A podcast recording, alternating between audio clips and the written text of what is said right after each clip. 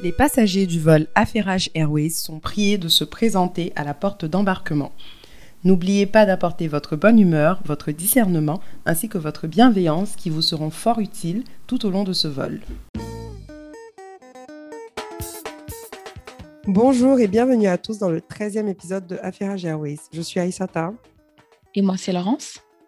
Et nous sommes hyper, hyper contents de vous annoncer qu'on arrive enfin officiellement pour de vrai sur Clubhouse. Avec un peu de retard depuis le temps qu'on en parle. Mais dimanche prochain, c'est-à-dire le dimanche 6 juin 2021 à 16h heure du Canada, 20h heure GMT, 22h heure de Paris. Et puis, faites les calculs pour ceux qui sont partout ailleurs. Et le sujet nous intéresse particulièrement parce que c'était un sujet qu'on comptait aborder dans le podcast. Et on s'est dit, c'est le genre de sujet où les gens vont vouloir donner leur avis. Donc, autant en parler directement avec notre communauté d'affaires.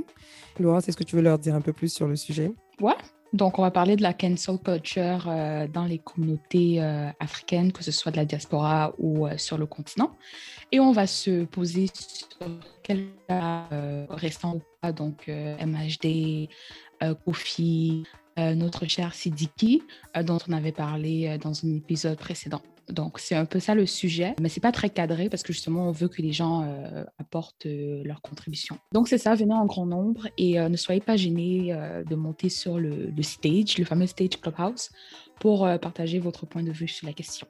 Voilà. Et avant que je n'oublie, parce que le dernier épisode, j'ai oublié, tu ne m'as même pas rappelé, assurez-vous de nous suivre sur euh, les plateformes de streaming. Donc, on est sur Spotify, Apple Music. Laissez-nous les 5 étoiles, s'il vous plaît, sur euh, Apple Music.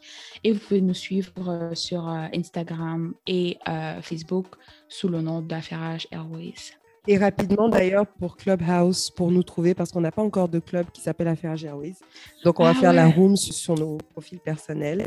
Moi, ce sera au nom de mansa.aïssa. Et Laurence, quel est ton Clubhouse? Tu ne connais jamais le mais, mais, mais ça va être partagé sur euh, l'Instagram et le Facebook d'Affaires Airways. Super. Et puis si pour ceux qui, qui ne sont pas sur Clubhouse et qui aimeraient participer à la room et qui ont besoin d'invitation, moi, je sais que j'ai encore des invitations. Donc, écrivez-nous sur Instagram ou Facebook d'Affaires Airways et on pourra vous, euh, vous inviter sur Clubhouse à temps pour rejoindre la room. Mais par contre, si on vous invite que vous venez pas dans notre room, ça, genre Dieu vous voit en fait. En plus, il n'y a même pas de moyen de reprendre ton invitation. Hein. C'est ça en fait. Donc n'abusez pas de nous. Et euh, Clubhouse est maintenant disponible sur euh, les plateformes ou les téléphones Android. Oui. donc il n'y a pas de problème à ce niveau-là. Donc c'est pour ça. En fait, c'est ça. C'est pas, pas qu'on est en retard, c'est qu'on attendait les gens d'Android. Parce que ah nous, on est inclusifs. Et donc, sur ce, on va commencer l'épisode. Maintenant que vous savez que, je répète, le dimanche 6 juin 2021, à 16h heure de Montréal, 20h heure GMT et 22h heure de Paris, vous êtes ah. dans la room de Mansa.aïssa et de Laurence Cynthia. Tout est bon. Tu es une experte en conversion, c'est bien. Donc, euh, on va commencer. Notre premier sujet du, jour, c'est un sujet euh, un peu sensible. On va en fait parler de tout ce qui est le processus euh, commémoratif que l'État du Rwanda fait avec la France et aussi de leurs relations diplomatiques, un peu ce qui se passe en ce moment parce qu'il y a quand même beaucoup d'avancées et j'ai comme l'impression qu'on rentre dans une nouvelle ère en ce qui a trait aux relations Rwanda-France qui ont été tendues, très très tendues même historiquement. Donc, le génocide des Tutsis au Rwanda, c'est clair que c'est un sujet sensible. Euh, on ne va pas rentrer nécessairement dans les détails, mais en gros, c'est considéré comme un des génocides euh, le plus rapide de l'histoire. Ça a duré à peu près trois mois. Mais c'est vrai que, en tout cas, beaucoup d'historiens euh, considèrent que le génocide a commencé il y a hyper longtemps, dans les années 60. On parle de 800 000 vies et même plus Je pense que ce qui est encore plus traumatisant, en tout cas pour les gens de ma génération, c'est que plusieurs personnes de notre génération, de notre âge, Aïssata et moi, euh, sont nés dans le génocide, ont vécu dans le génocide. Ont vécu finalement, ouais. ont passé euh, une, partie de leur enfance dans le, dans, le, génocide, donc les blessures sont encore euh, très très fraîches. Voilà, personnellement en tout cas, plusieurs des étudiants rwandais que j'ai connus de mon âge au Canada avaient perdu soit beaucoup de familles ou encore euh, étaient orphelins d'au moins un parent à mmh. cause du génocide généralement. Malgré ça, ça, ne les, ça ne les empêchait pas d'exceller, d'être activistes, de faire ce qu'il y avait à faire. Mais encore une fois, je veux juste rappeler en tout cas à tout le monde que le, traumatisme est encore là. Je pense que pour les personnes qui ont été affectées et même pour les, personnes qui ont observé, en fait, qui ont observé, qui sont limitrophes au Rwanda. Et le travail de, de, la mémoire du génocide continue à se faire au Rwanda avec le gouvernement Kagame. Il le fait autant localement qu'à l'international. Donc, on va passer aux tensions diplomatiques. Je pense que ça Comment je commence ça? Bah, Moi, j'aurais commencé par dire que déjà, historiquement parlant, quand, quand, on entend parler du génocide, on entend souvent parler du rôle que la France et la communauté internationale auraient joué en fait dans ce génocide. Et même sans rentrer dans les détails et puis sans avoir beaucoup de connaissances, le consensus a toujours été que la communauté internationale n'a pas été assez réactive et n'a pas joué le rôle qu'elle aurait dû jouer dans la prévention et puis peut-être dans l'arrêt rapide du génocide. Et, euh, et, quand on dit communauté internationale, on s'entend que surtout dans les pays africains francophones, la, la France est, mhm. est, très en avant dans ces, dans ces communautés-là. Donc c'est peut-être de là que partent les, les, tensions que les deux pays essaient de, régler en ce moment. Oui, de ma part, en tout cas, j'estime que la France avait un retard à ce niveau-là parce que euh, les États-Unis se sont déjà excusés, le Canada s'est excusé. Dans les années 2000, euh, la Belgique s'est excusée pour toute la négligence qu'ils ont eue pendant la période pré-génocidaire et même pendant le génocide. Et aussi, l'ONU s'était excusé, en gros, pour son incompétence. Euh, L'Église catholique, le Vatican a demandé pardon, je pense que c'était dans les années 2000 ou 2016, comme ça. Donc, la plupart des partis concernés, du côté de, de l'Occident, on va dire ça comme ça, c'était déjà excusé en fait. Donc, il ne manquait vraiment plus que la France. Et c'est pas parce qu'ils s'excusent qu'on oublie, hein, mais je pense que pour tout ce qui est le processus commémoratif, c'est important pour le Rwanda, pour le continent et même pour les victimes, surtout pour les victimes et les familles des victimes. Euh, voilà, que les, pays concernés euh, s'excusent et prennent une sorte d'engagement. Donc, euh, du côté de la France, tout commence quand il y a une famille de pilotes qui était impliqué en fait dans l'attentat ou en tout cas conduisait l'avion dans lequel le, président rwandais et burundais ont été assassinés à l'époque. Et je pense qu'ils ont essayé d'aller à la cour. Et en fait, je pense que le, juge s'appelait Bruyère, c'était un juge français. Il a clôturé cette espèce d'enquête-là en signant plusieurs mandats d'arrêt contre les proches du président rwandais. Et en gros, ils ont en fait suggéré que le président Kagame et son parti à l'époque avaient causé l'attentat du 6 avril 1994 euh, parce que c'est cet attentat-là qui a en fait assassiné le président rwandais et burundais et c'est en fait ça formellement qui a commencé le génocide parce que le fameux 7 avril, c'est vraiment là que tout a dégénéré. Donc du coup, quand Kagame s'est fait accuser immédiatement, euh, le Rwanda a accusé la France de, révisionnisme en mode mais en fait vous oubliez tout ce qui a déclenché euh, le génocide et tout ce qui s'est passé avant même le génocide en question parce que comme j'ai dit, la période pré-génocidaire euh, au Rwanda, elle est, quand même assez bien documentée. Et euh, voilà, ça démontre que ce génocide-là s'est préparé euh, depuis longtemps. donc c'est ça. Donc dès que ça arrive comme ça en 2006, Kagame ferme ses ambassades qu'il a en France. il ferme plusieurs institutions françaises au Rwanda et aussi en parallèle, il inscrit son pays dans le Commonwealth. Par conséquent, en fait, il lance un signal au monde que tout ce qui est français, en gros, n'est pas nécessairement bienvenu au Rwanda. Une des langues qui est enseignée... Euh, la langue officielle change L'anglais devient... Je pense que le français reste, mais ce qui arrive, ce qui change, c'est que dans les écoles, en tout cas, ils n'enseignent plus le français, ils commencent à enseigner l'anglais. Et ça aussi, ça avait été justifié parce qu'ils avaient des relations euh, économiques avec le Kenya, avec l'Afrique du Sud. Euh, donc, ça faisait du sens, en fait. Donc, ils se départissent, en fait, d'une partie importante de leur héritage colonial. Donc ça, c'est vraiment, tout ça se passe, euh, je dirais, entre 2006 et 2009. Après ça, Sarkozy va au Rwanda pour calmer le jeu. Et ça, c'est 25 ans après euh, la dernière visite euh, d'un président français. Je pense que le dernier président qui avait mis le pied, c'était genre Mitterrand. Et c'est ça. Donc, dans l'ère de Sarkozy, on essaie de calmer le jeu. On fait des tentatives vers la mémoire du génocide. En parallèle, quand Hollande arrive, une des actions qu'il fait en tout cas envers le Rwanda, c'est qu'il va déclassifier les archives de la présidence et euh, renforcer en fait les moyens pour traquer les génocidaires qui étaient euh, cachés en France. en tout cas, finalement, euh, je pense qu'il y a genre trois génocidaires concrètement, qui ont bah, été. trois grands, mais ça se trouve, il y en a d'autres qui avaient des rôles un peu plus mineurs. C'est ça. En gros, pour résumer, ce qui arrive, c'est que Kagame accuse la France d'avoir sciemment entraîner et armer les troupes gouvernementales, sachant qu'ils se préparaient en fait à commettre un, génocide. Donc, ce qui fait qu'il y a un ou deux ans, euh, Macron commande le rapport du clerc qui est justement euh, sorti euh, il y a quelques semaines. Ce rapport, en gros, conclut que Paris était impliqué militairement et politiquement, mais n'était pas complice en fait dans le génocide.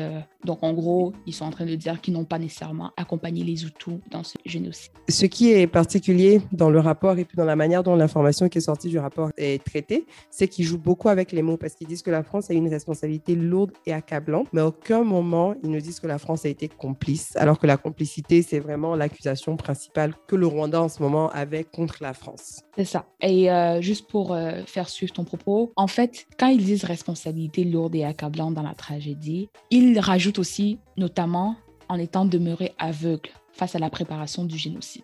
Bien sûr. Donc ça, c'est encore une autre façon de se... Euh, Déresponsabiliser, quoi. C'est ça, c'est ça, de ce qui s'est passé. Et il joue vraiment avec les mots. Euh, donc, c'est comme si il, s'excuse sans s'excuser. Je pense aussi il s'excuse pas même, parce qu'ils se sont pas excusés. Hein. OK. Pourquoi tu penses ça? Ben, S'excuser, c'est clair, c'est demander pardon.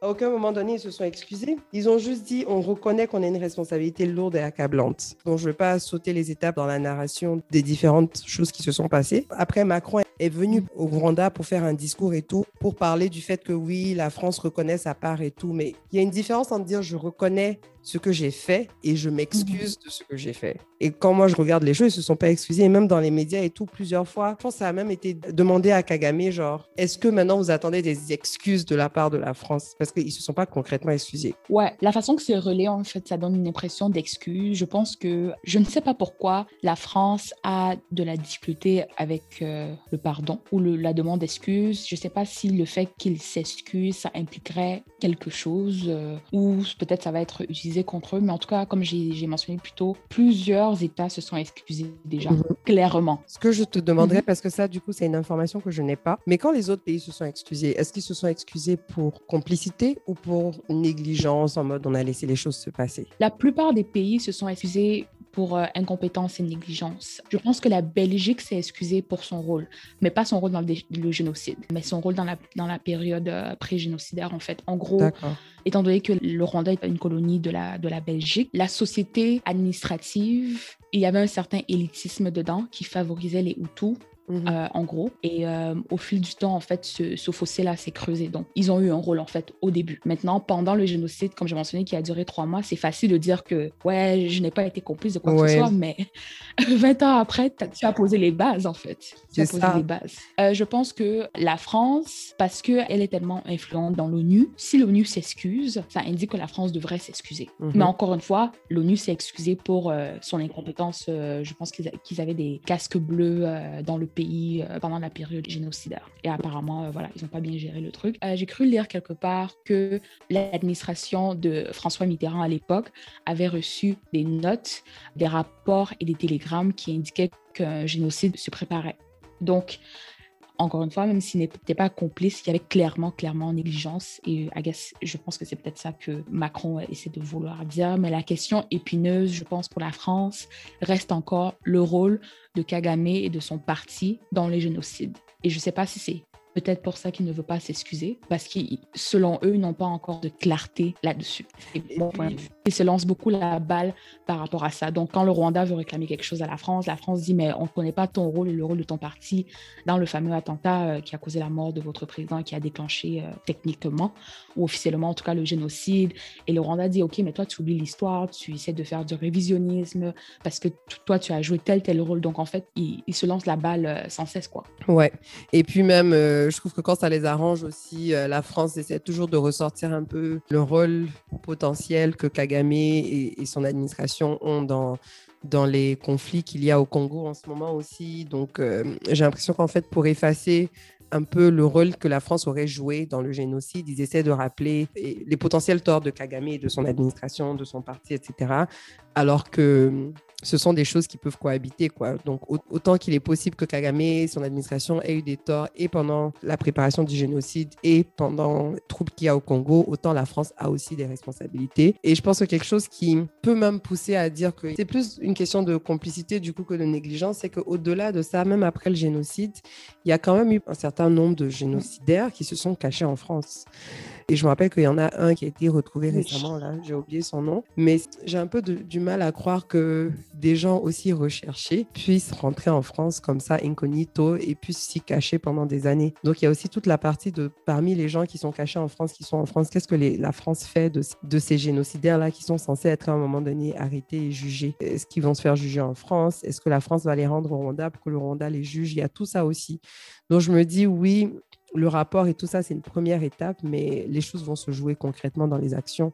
Et ça, ça fait partie des actions qui devraient être décisives en fait dans les, dans les relations entre les deux pays. Je suis entièrement d'accord. Et donc, euh, moi, du coup, la question que je me pose dans tout ça, c'est OK, donc finalement, la France a fait pas mal d'efforts pour, euh, pour reconnaître un peu sa responsabilité, même s'ils disent qu'ils ne sont pas complices, ils se sont pas excusés, mais bon, ils ont fait déjà un pas en avant. Et je me demande qu'est-ce que la France gagne dans tout ça en fait? Oui, les deux pays auront de meilleures relations diplomatiques, mais bon, ça fait un bon nombre d'années qu'ils ne sont pas en bon terme. Le Rwanda s'en sort très bien. La France n'a pas l'air d'avoir de problème particulier parce qu'ils ne sont pas en bon terme avec le Rwanda. Donc, au-delà du fait que c'est bien, c'est cute et tout, genre, à quoi bon finalement? Je me demande quel est l'intérêt de la France dans tout ça? Ben, je pense que l'intérêt de la France dans tout ça, c'est par rapport au Congo. Le Rwanda a une implication au Congo qui est très, très controversée. Donc, sais pas si c'est leur façon aussi de s'insérer dans ces relations-là. En plus de ça, euh, je pense que Macron admire le style de leadership de Kagame et je pense qu'en tout cas, la France perçoit en Kagame un allié dans cette région-là. En plus de ça, si je ne me trompe pas, ils ont annoncé des aides internationales pour le Rwanda. Euh, je mhm. pense que c'est 200 ou 500 millions d'ici 2023. Donc, en tout cas, dans cette équation, j'ai comme l'impression que c'est la France qui a plus à gagner en termes de maintien de son autorité sur le mhm. continent, parce que je pense que depuis plusieurs années, de plus en plus, la France perd du terrain au mhm. profit de la Chine, au, profit de d'autres puissances. Ouais. Pense que c'est ça, c'est une façon de, réaffirmer en fait leur position, leur engagement. Je pense aussi que ces écoles-là vont, vont même réouvrir, les écoles qui enseignaient le français, mhm. si elles n'ont pas déjà réouvert. Toi, comment tu voyais ah Non, justement, je ne voyais pas.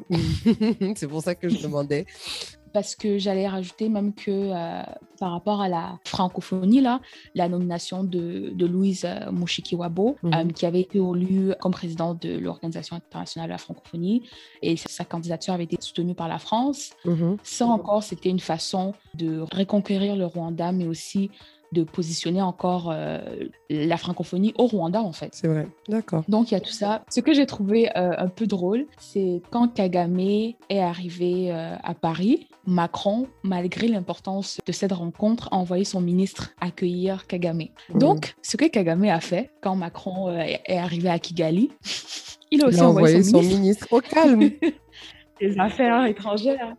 Au calme. Mais au calme si tu, me manques de respect, je te manque de respect. Surtout, surtout dans une situation où c'est toi qui es en train de te plier en quatre pour euh. essayer de te racheter tu vas encore venir me manquer de respect. Non. Donc, c'est à la France de faire les efforts. Hein. Vous cherchez à nettoyer un peu votre nom dans l'histoire et votre implication et tout. Donc, faites tous les efforts du monde. Mais je pense que dans l'approche de la France, ça se voit qu'il y a quand même beaucoup d'ego. De euh, oui, on va venir dire qu'on a été responsable et tout, mais on va pas se plier en quatre, on va pas se, se jeter à vos pieds non plus. On reste la France. Donc, sachez que je vais pas venir t'accueillir moi-même. Je vais venir parler de manière floue, mais je vais pas présenter mes excuses, etc. Je pense que leur ego grande puissance mondiale euh, est très visible quand même dans leur approche. Oui, et c'est pour ça que je pense que Macron, qu'on aime ou qu'on n'aime pas ce qu'il a dit, il a bien joué le jeu politiquement en fait. Mhm. Parce qu'il dit sans dire en fait. Ou bien il ne dit pas, mais il ne dit rien, mais on pense qu'il a dit quelque chose. Donc je pense qu'il le joue en tout cas bien politiquement. Pareil pour Kagame, ils font ce qu'il y a à faire. Mhm. Euh, je voulais aussi rajouter par rapport à ça que tu vois un peu comment en droit, on dit que si tu dis quelque chose, par exemple, que tu t'excuses, tu, tu mets, tu sets un precedent. Je pense aussi que c'est peut-être ça que la France ne veut pas faire. C'est que s'ils s'excusent là, mm-hmm. tout ce qu'ils ont fait dans d'autres pays, on va aussi demander des excuses et ça va devenir potentiellement des campagnes en fait qui sont interminables ou encore beaucoup d'États africains vont tellement se rappeler de ces excuses-là que je pense qu'on va jouer avec souvent euh, sur le champ politique et diplomatique. Donc c'est peut-être aussi pour ça qu'il ne veut pas s'excuser. Moi, je pense qu'il devrait s'excuser, mais j'essaie de me mettre dans leur tête pour voir un peu pourquoi tu ne voudrais pas t'excuser. Moi, je me dis cet argument-là, je ne suis pas très sûre parce que si c'était le cas, les autres puissances allaient aussi avoir du mal à s'excuser parce que ce sont les mêmes puissances et instances qui laissent pas mal de, de, bêtises se faire dans d'autres pays. J'ai l'impression que la communauté internationale a quand même, et tout le monde, hein, reconnaît quand même que le génocide du Rwanda est particulier et peu de pays peuvent aujourd'hui venir se placer sur... au même niveau pour dire que comme vous êtes excusé pour le génocide, vous devez aussi vous excuser chez nous. Sinon, on allait demander à la Belgique de s'excuser pour le Congo euh, depuis le début. Quoi. La Belgique s'est excusée, mais ce n'est pas parce qu'elle s'est excusée au Rwanda que tous les autres pays qui ont souffert de, de la puissance belge sont venus s'excuser aussi. Donc je pense que si ce n'est que ça, ils n'ont qu'à juste attraper leur ego et puis dire pardon. Ouais, mais je pense que tous les puissances qui sont excusées, je pense que dès la France a la plus grande euh, emprise sur le continent historiquement et même maintenant. Donc, elle a beaucoup plus à perdre potentiellement. Mhm. Potentiellement, je potentiellement en s'excusant, mais en tout cas, peut-être qu'il y a un point historique qu'on manque par rapport à cette histoire euh, d'excuses qui expliquera peut-être pourquoi la France euh, ne veut pas s'excuser, mais je pense vraiment qu'à la base, c'est parce qu'ils considèrent que le parti de Kagame et Kagame lui-même ont joué un rôle dans l'attentat et c'est pour ça qu'ils se disent, mais en fait... Euh, en gros, vous n'êtes pas bien placé pour qu'on vous demande pardon à vous, quoi. Ouais, je pense que c'est peut-être ça le nerf de la guerre. Et euh, justement, même, je voulais continuer en disant que, parlant d'excuses, l'Allemagne aussi, pour la première fois, a reconnu son rôle dans le génocide contre les populations Héros et Nama en Namibie. Donc, euh, tout ça s'est passé pendant aussi euh, l'ère coloniale. Et voilà, ils s'engagent à verser euh, un milliard d'euros d'aide au développement. Ah, wow. OK. Comme quoi, les Européens ont compris qu'ils ont besoin de nous avoir de leur côté finalement. Oui, mais ce qui me fait peur, c'est que comme la France, qui aussi a promis des aides au Rwanda, je me demande en fait comment ces aides sont rattachées à ces pays-là. Parce qu'en fait, est-ce que c'est une façon pour eux de rétablir leur emprise sur ces pays-là à travers leurs entreprises, d'un point de vue économique, euh, d'avoir aussi les yeux dans leurs pays respectifs. Donc, je sais pas. J'ai l'impression que c'est une espèce de lame à double tranchant. Mais mhm. ça, je le dis seulement en ayant la mémoire euh, de comment ces pays-là ont déjà opéré sur le continent. Donc peut-être on est vraiment en train d'aller vers une nouvelle ère où on est vraiment dans la coopération et moins dans le colonialisme. Mais historiquement, ces histoires d'aide, je ne sais pas si le, le rendu final en fait est positif euh, pour les pays qui se font aider. Donc, je pense que si on sort même du contexte euh, diplomatique et géopolitique, etc., il y a pas mal d'études et particulièrement même un, livre euh, qui s'appelle Dead Aid de Dambi Samoyo qui montre que finalement les aides apportées au gouvernement et les dettes et tout ça font plus de mal que de bien parce que ça crée une certaine dépendance au niveau des pays et puis le pays ne sait pas en fait se gérer économiquement et puis créer de, des ressources eux-mêmes, etc. Et puis on dépend beaucoup des aides. Donc à ce niveau-là même déjà, c'est sympathique l'aide, mais ça nous enfonce plus qu'autre chose. Mais après, euh, politique, enfin si maintenant on revient à tout l'aspect diplomatique et tout, je pense que ça dépend déjà des conditions des aides, de comment elles peuvent être utilisées et puis de la politique de chaque pays. Je ne sais pas comment ça fonctionne dans ces deux pays-là, mais il y a des pays qui ont des politiques de protectionnisme qui font qu'ils privilégient les nationaux, les locaux, etc. pour investir, pour éviter justement que les pays qui sont à la source des aides financières aient une emprise trop grande. Quoi. Donc, je ne sais pas comment ça fonctionne dans ces deux pays-là, mais s'il y a un minimum de protectionnisme, ça devrait aller et ils devraient pouvoir se protéger mhm. du, du, revers de la médaille. Non, ça fait du sens. Ça fait du sens. On va passer à nos divers. Euh, Alors, mon premier divers, euh, il nous vient de l'industrie de la musique urbaine africaine si on peut dire ça comme ça. J'aime pas le mot musique urbaine, mais pour l'instant, on va utiliser ça. C'est le rappeur Didi B, qui est un rappeur ivoirien, un des plus grands rappeurs qu'on a ici en Côte d'Ivoire.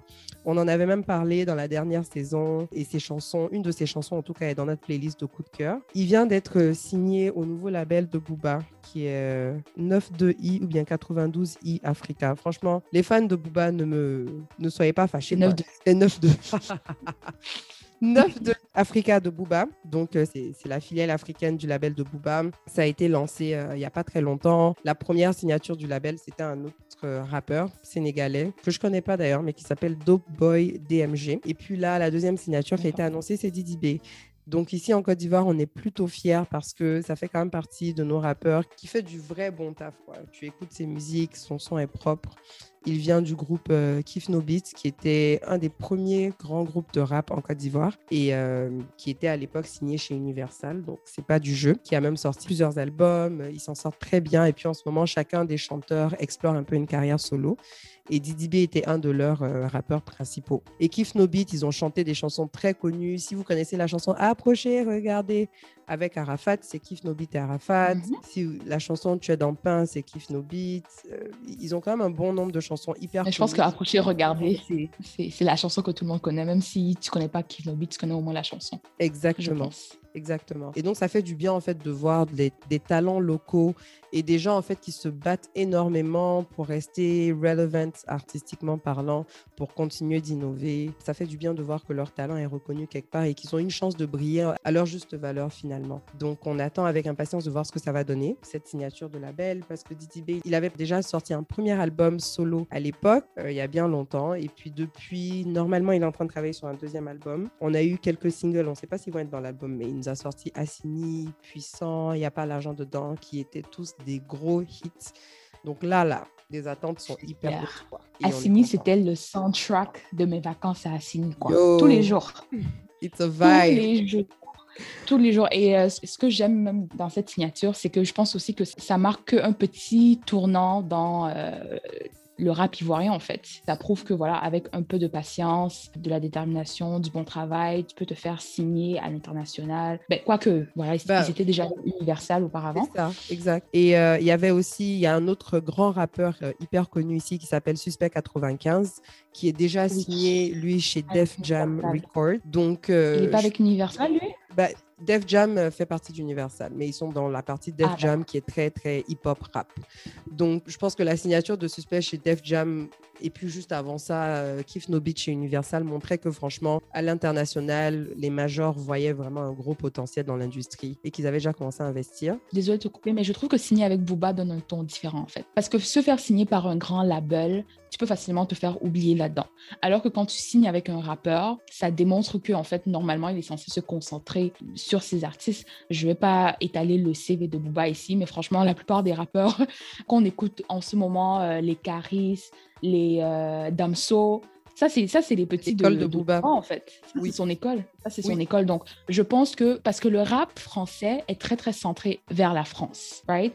Et le fait qu'un des plus gros rappeurs pionniers du pays te signe, pour moi, ça lance un signal différent et c'est plus authentique que quand Def Jam ou Universal te signent parce que, voilà, pour eux, authentiquement, euh, leur rap est très, très. Euh, ils soutiennent, la plupart de leurs artistes sont très, très dans le rap euh, américain ou en tout cas dans la musique américaine. Voilà. Oui, bon, là, je pense que c'est plus une question, question de perspective qu'autre chose, parce que moi, pour moi, ça emmène le même genre de signal. C'est juste que effectivement, mhm. avec Booba, l'accompagnement a l'air plus personnalisé, parce que bon, c'est le label de Booba, etc.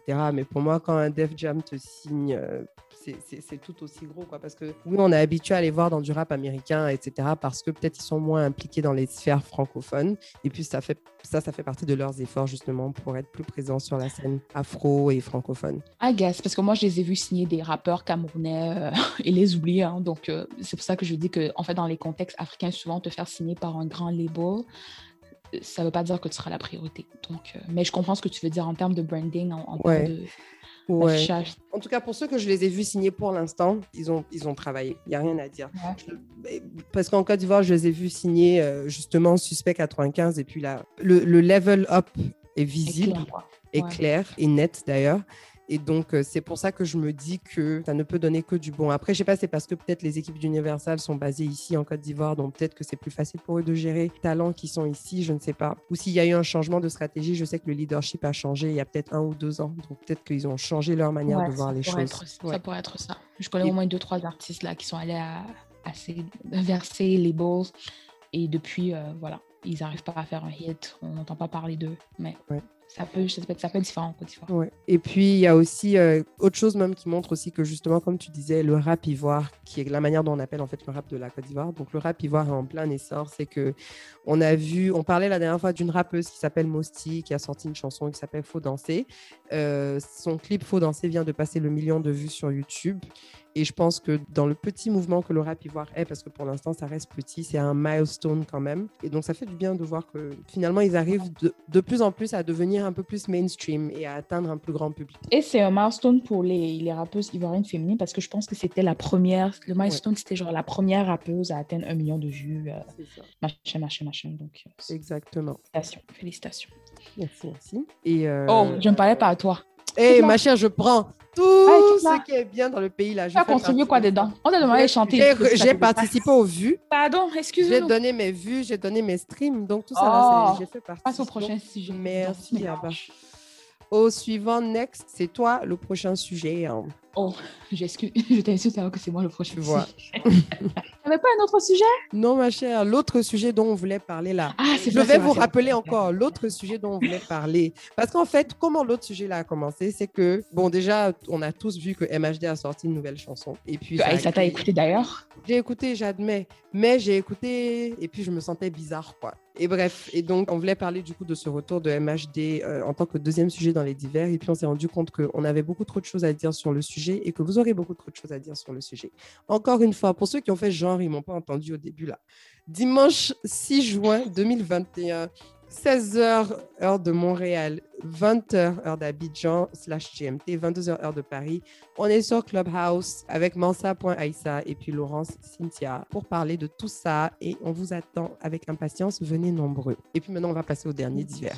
Donc, on se dirige vers le Congo, plus particulièrement vers euh, la ville de Goma. Je pense que pour la plupart, euh, on a vu les, les images euh, qui avaient tendance à être apocalyptiques, je dirais. Le ciel était orange. Donc, je parle ici de la récente éruption du volcan Niragongo qui affecte la ville de Goma. En fait, ce qui arrive en ce moment, c'est pas la première fois que ça arrive. Il y a eu une éruption de ce même volcan-là en 2002. Et voilà, c'est un volcan qui est très, très actif. Et je pense même qu'en haut du volcan, il y a carrément un lac euh, de, lave qui est constamment en, activité. Donc, encore une fois, euh, franchement, cette région-là est toujours en train de, subir euh, plein de challenges, plein de problèmes, que ce soit en termes miniers, que ce soit en termes politiques, économiques.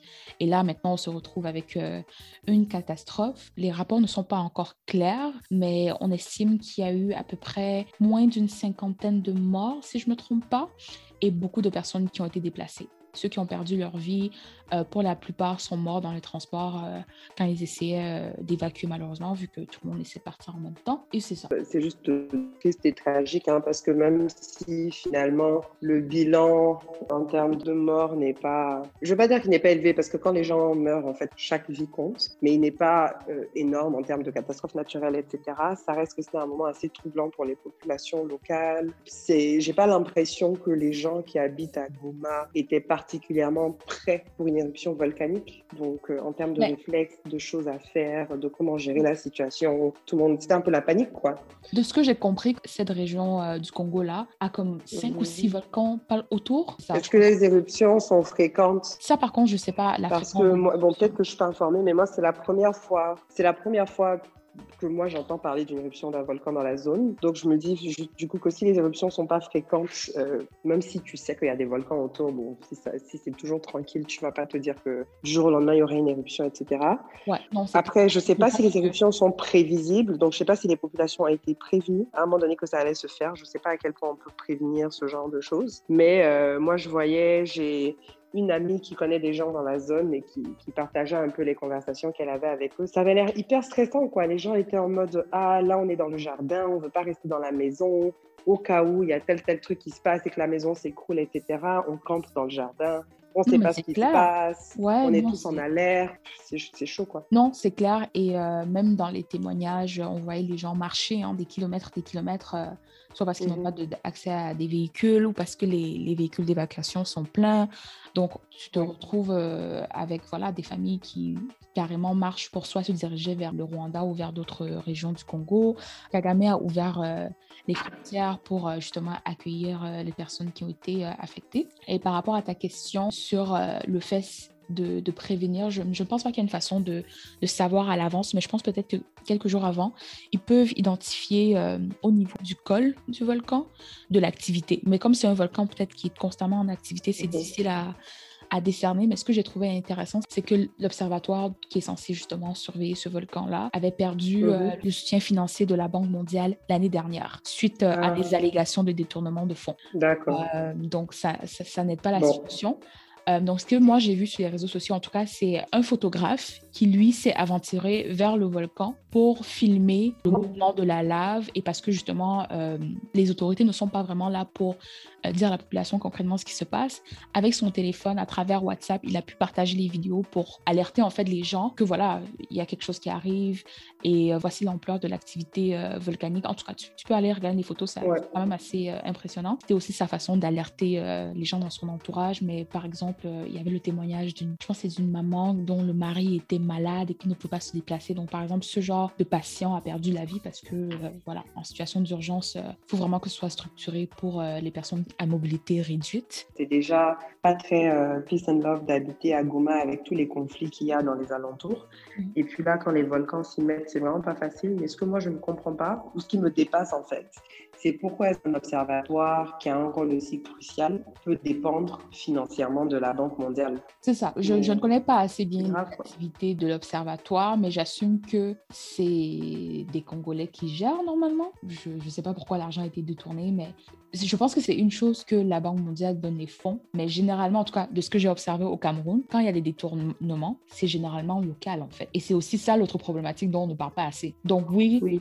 Oui. la Banque mondiale... Non, c'est ça, le détournement se fait au niveau local.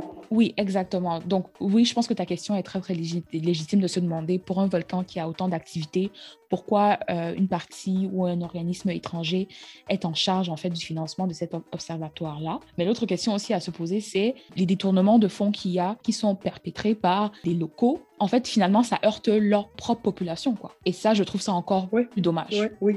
Et puis moi, en fait, finalement, mon- reproche n'est dirigé que aux autorités locales parce que, C'est de clair. un, quand moi je dis pourquoi ils dépendent de la Banque mondiale, c'est de dire c'est pas grave si la Banque mondiale vous finance, mais vous devez vous débrouiller pour que si cette institution enlève son financement, vous puissiez, d'une manière ou d'une autre, pouvoir faire au moins les choses de base. On ne demande pas d'innover, mais au moins de surveiller le truc pour nous dire quand ça va péter. Et puis, deuxièmement, comme tu disais, éviter euh, les détournements et tout ça. Mais bon, ça, là, ça, c'est un autre gros problème. Donc, c'était tout ce que moi j'avais par rapport euh, à la région de Goma. Donc, euh, vraiment, courage à toutes les personnes qui sont affectées ainsi que leurs familles. Et euh, on espère que, voilà, que la situation ne va pas trop durer et que les gens vont pouvoir euh, regagner, en tout cas, ce de, regagner ce qu'il reste de leurs habitations. Et qu'il y aura sûrement euh, Ouais. des levées de fonds autour de ça. Donc, on verra avec le temps. Mais je pense que là, la coulée de lave, en tout cas, a perdu en intensité depuis quelques temps. Et toutes les, tous les secousses euh, sis- sismiques qu'il y avait sont de moins en moins importantes. Donc, normalement, ça devrait aller. euh, voilà. Inch'Allah. Inch'Allah. Et puis, si parmi vous, il y en a qui, euh, qui ont de la famille, des proches, etc., qui ont été affectés par tout ça, comme on dit chez nous en Côte d'Ivoire, Yako. Et on prie pour que ça aille, euh, ça aille mieux. Surtout en- avoir une situation euh, hu- humanitaire euh, en- dans un monde post- post-Covid, quand tout le monde est foiré, en d'autres mots, c'est euh, un peu chaud, quoi. Ouais. Quand je dis Ouais. tout le monde, c'est je parle des États, hein, pas des, des personnes lambda comme Mhm. Donc, on va passer aux croches Euh, musicaux. Tu veux commencer? Euh, encore une fois, Tu n'as pas fait tes devoirs. triché dans mes goûts musicaux. Non, j'ai fait mes devoirs parce que clairement, il y a une chanson que j'écoute non-stop depuis sa sortie. La chanson est sortie jeudi. On est, quand, on est lundi aujourd'hui, je l'écoute non-stop. Et je trouve qu'elle donne très bien en voiture quand tu la mets à fond là. Mhm. Et avec très peu de surprises, je vous dirais que c'est la chanson de Aya Nakamura. Elle a une nouvelle chanson? C'est pour ça que j'hésitais avant de parler. Elle a une nouvelle chanson qui est sortie jeudi, ça s'appelle Bobo. Yo, la chanson donne, c'est une chanson un peu zouk façon avec de la bonne basse, etc.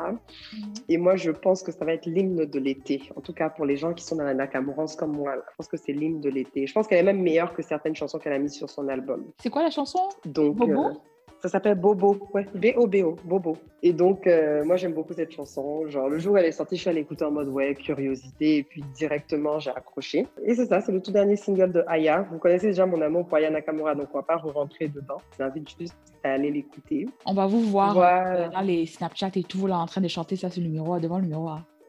Exactement, en vous apprêtant pour sortir et tout, blablabla. Donc, euh, écoutez et puis dites-nous ce que vous en pensez. Euh, moi, ma soeur a écouté, elle, je me rappelle, on en a parlé, elle était déçue parce qu'elle a dit que, en fait, Aya Nakamura, toutes ses chansons commencent à se ressembler et qu'il faudrait qu'on ait des standards musicaux un peu plus élevés pour elle.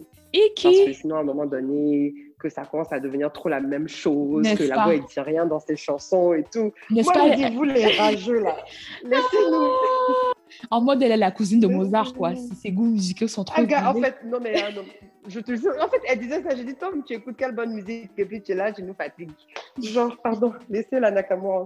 Mais Ah, euh, je ma suis soeur a curieuse du de bon goût. En tout cas, l'artiste qu'elle m'a référé est top. Je me souviens plus du nom de l'artiste, mais Bon, quand c'est vrai que elle écoute de la musique qui est relativement bonne parce que quand elle a fini de dire ton style, elle m'a même envoyé une chanson qui est très bonne aussi. Donc, mon crush pour cet épisode, c'est Kasha, qui est un artiste euh, malien, mais je pense qu'il est né au Togo. La chanson s'appelle Today. Pareil comme le rap ivoire, euh, ils sont, le rap malien est en train d'évoluer. Et bien que ça reste quand même assez américanisé, selon moi, ils trouvent quand même des façons d'incorporer tout ce qui est musique maldingue. Donc, on retrouve la kora, on retrouve bien évidemment la langue traditionnelle, le malinké.